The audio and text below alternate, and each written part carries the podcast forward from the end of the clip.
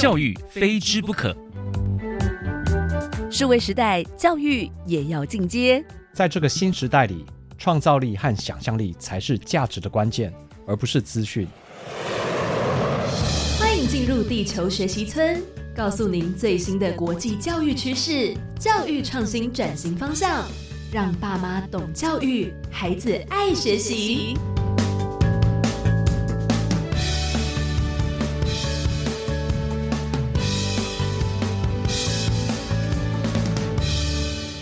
大家好，我是地球村的村民吴俊辉。大家今天的地球生活过得好吗？欢迎来到地球学习村，一起聊聊教育与学习。每天十分钟，放耳听天下。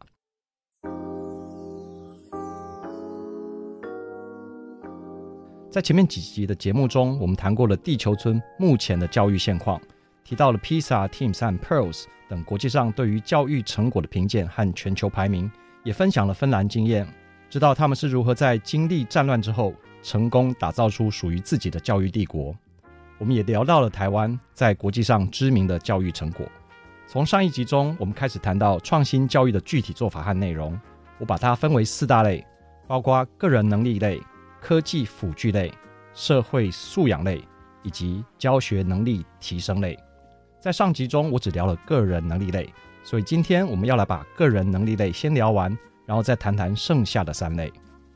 在个人能力类里，我要再分享的两个项目，第一个是关于个人的身心管理。在身体健康管理方面，我们在传统上只有所谓的体育课，但除了透过传统的运动项目来锻炼体能外，创新的体育教育还包括了很有创意的街舞工作坊、国际运动赛事观摩、营养学的认识、运动科学，还有更特别的。引导学生透过运动及作息的调整，来改变选择适合他们自己的生活形态。有的学校甚至会透过营养午餐来教导食物文化和营养均衡的方法。以上是关于身体健康管理的创新。另外，在心理健康的创新教育中，则有自我认知课程，让孩子们知道自己在个性上是个什么样的人。另外，还有所谓的情绪管理课程，让孩子们知道。有情绪是正常的，但要学会如何控制它。而针对那些在先天上具有特殊状况的学生，在芬兰甚至还有所谓的特教学校，叫 Inclusive School，让每位特殊生都可以受到个别的良好照顾，并适应团体生活。最后，在个人能力类里，我要分享的最后一个项目叫做实现创意的独立计划。这听起来有点像是我国的科展，但它并不是一个竞争。也没有制式的形态，基本上就是针对学童的个人兴趣，透过独立的计划来启发出他们可能发挥创造力的领域。它可以是关于人文社会的探讨，也可以是关于科学自然的探索。而在这个实现创意的过程中，我们就常会需要使用到创新教育内容的第二大类，也就是科技辅具类。顾名思义，科技辅具类就是要借用近代科技。来协助提升现代人的学习效率和兴趣。已经行之有年、较常见的科技辅具有以下几种：在软体方面，大概就是教学网站、线上游戏教学、城市设计课程等等；而在硬体方面，大概就是大家常听说的自造教室，可以进行自己制造的教室 （Maker Classroom），或是称为创客教室、创客空间 （Maker Space）。而台湾较早期的自造教室。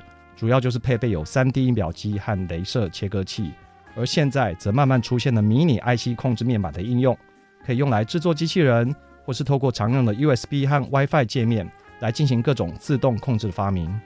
常见的迷你 IC 控制面板大概就是 Arduino、Raspberry Pi 和 Intel Edison 等等，这些都是可以让孩子们在学校里、在家里进行创作的工具。近年来，比较新的科技辅具。则有虚拟实境设备 （Virtual Reality，简称 VR） 以及扩增实境设备 （Augmented Reality，简称 AR），还有所谓的 STEAM，也就是把艺术 （Art） 结合融入到传统的 STEM，所以 STEM 加上了 Art，就称作 STEAM（STEAM）。而在今年的 NASA 黑客松竞赛中，就将 STEAM 当做一个挑战题目，让参赛者来发挥创意。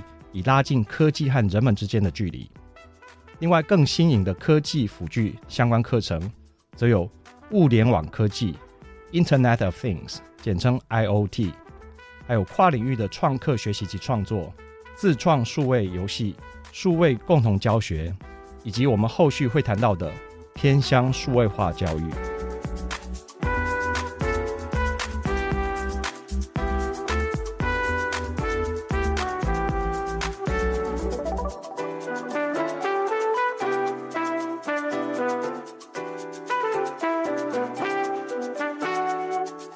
创新教育内容的第三大类，则是社会素养类。相较于我国长期重视个人能力的文化，欧美其实更重视社会素养，也就是让每个人知道如何在社会中立足、彼此尊重，进而贡献社会，而不会变成害群之马。我在台大任教二十多年，我常跟我的学生们说，在社会中其实最危险的人，就是像你们这样聪明的人，因为一般资质的人。最多就是拿颗石头砸破窗，甚至是杀人放火。但是资赋优异的人，万一路走偏了，或是被人所利用，就有可能制造出核子弹，摧毁整个文明。因此，创新教育之社会素养的建立手段，包括了混龄教学、跨班学习、一般生、特殊生混合学习，以及校外观摩教学等等，就是要让孩子们能够及早了解到，社会是个大熔炉。没有人能够置身其外，所以必须尽早学习如何尊重，因为不同年龄、不同性别、不同资质而所产生出的不同价值观，然后学会团队合作、相互扶持，让弱者得以生存，让强者得以贡献自己的能力，而不是贪得无厌。除了要学习如何尊重人之外，还要学习如何尊重地球村里的其他生物，包括去动物园、植物园。并不是去玩，而是去学习如何尊重其他生物。在一连串的工业革命下，我们已经破坏了地球村里不少的生态。因此，在面对工业四点零时，我们不能让这个情况变得更糟。创新教育内容的第四大类，最后一类，则是关于教学能力的提升。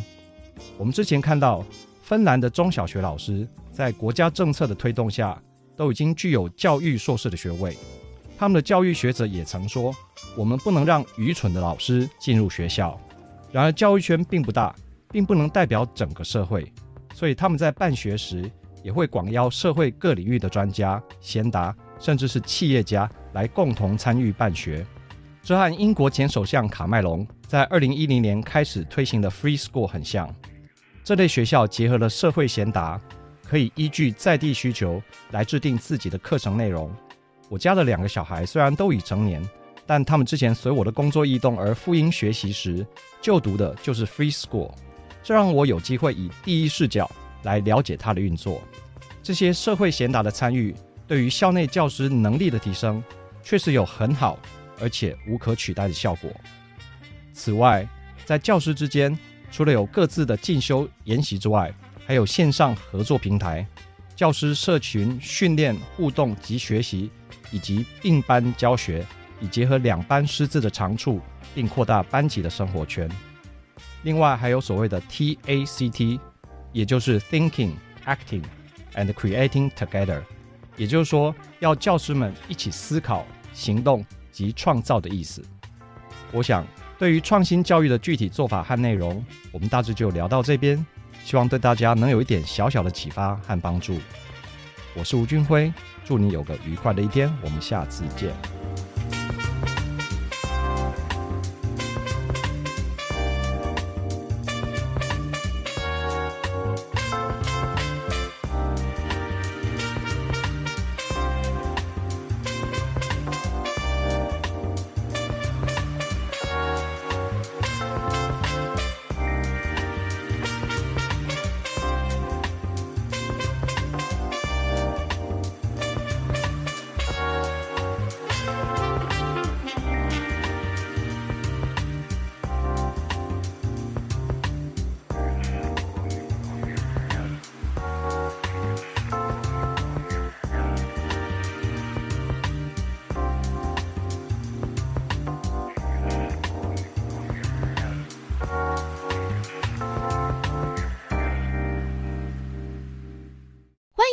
给予我们五星好评。收听更多节目，请到教育电台官网或 Channel Plus 频道收听。